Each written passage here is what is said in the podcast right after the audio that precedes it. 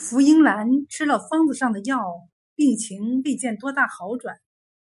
选秀的殿选就要开始了，进来的秀女大半被退选了，只剩下了十五人。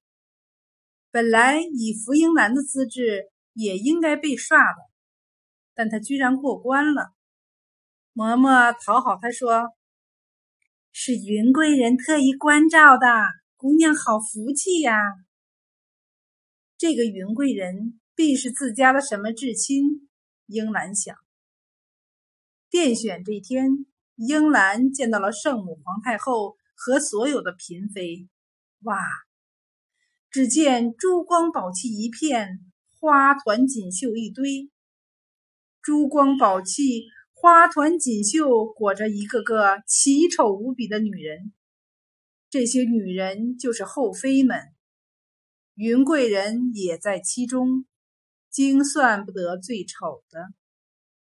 英兰望着他们，差点想吐。不知皇帝身在这群妖女当中会是什么感受？再看身边被筛出的秀女，竟一个赛一个的丑。原先看见漂亮的人，一个也不见了，只剩下些歪瓜裂枣。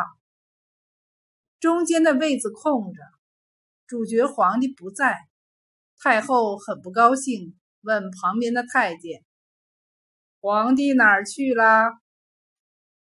太监说：“皇上一早出去微服私访了，说要是赶得及就回，赶不及就由老佛爷和皇后代选。”皇后鼻子重重的哼了一声。怕是微服私访花间柳巷去了吧？这么多嫔妃，偏要冷落着他，被太后的眼色制止住，没再往下说。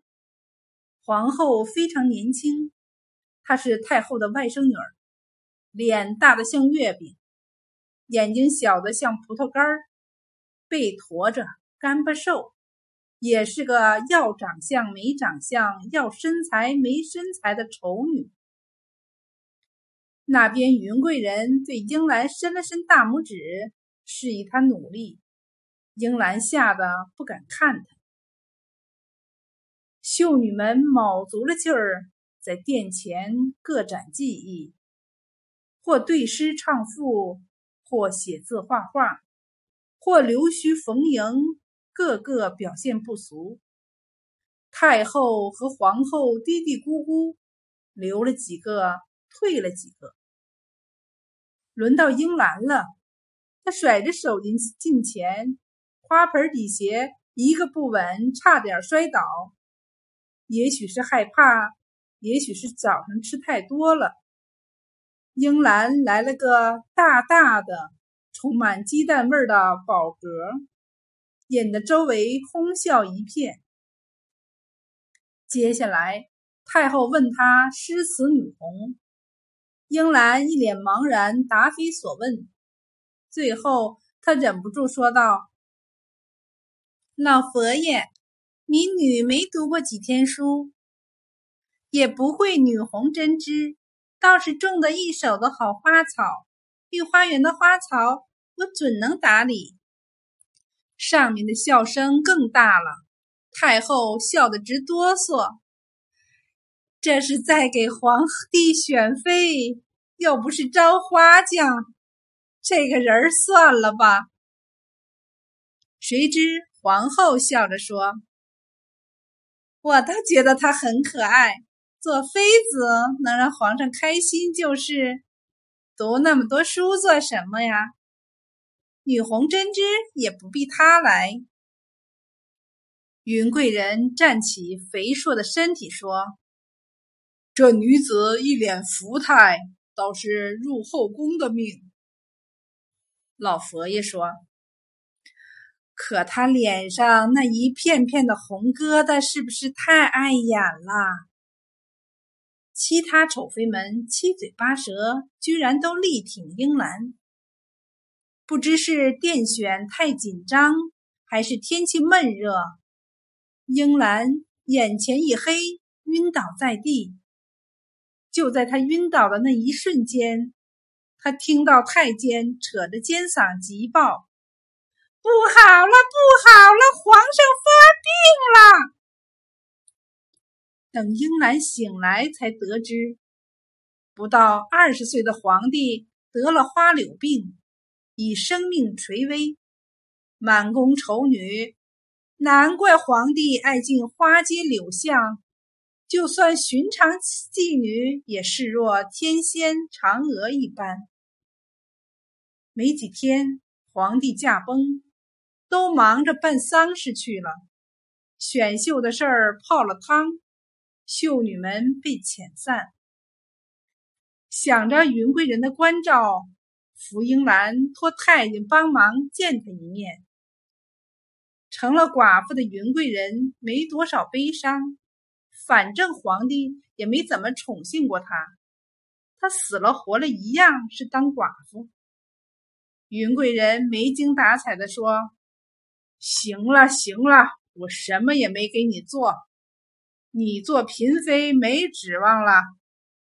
不过能恢复自由，嫁个普通人家未必不是福气。”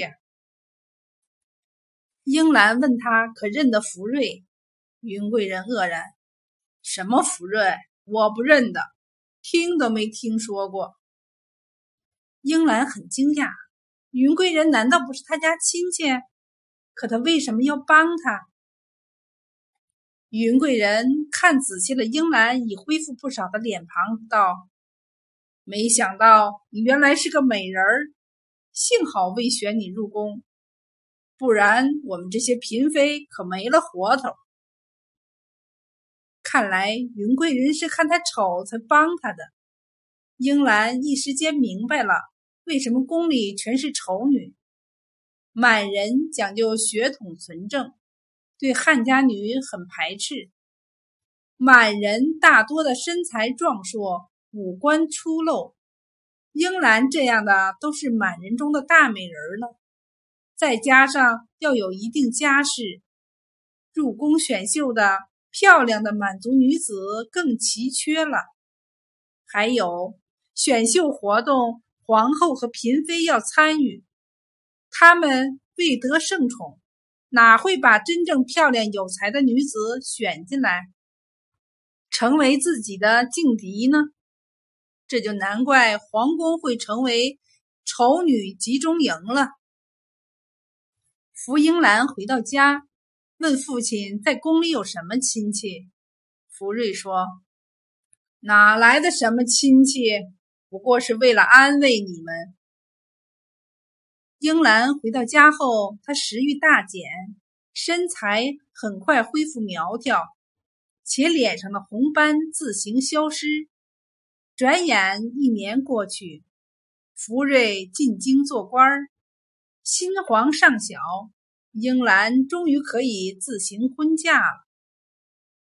这天，父亲生病，太后体恤他，派了太医来。英兰一看，那跟老太医而来的，不正是董威是谁？想起当时宫中的情形，他不由脸羞得通红。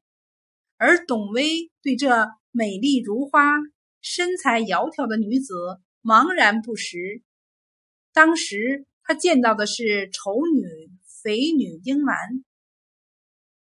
再过一年，董威成了福家女婿，真相才得以大白。董威说：“那日我已看出你是故意得病，看你哭得泪人一般，便想着成全你吧。”所以开的全是无功之药。福英兰从没想过攀龙附凤成皇妃，所以入宫前她暴饮暴食，使自己发胖，又吃了刺激性药物，使自己生了红疙瘩。其实得的就是普通的荨麻疹。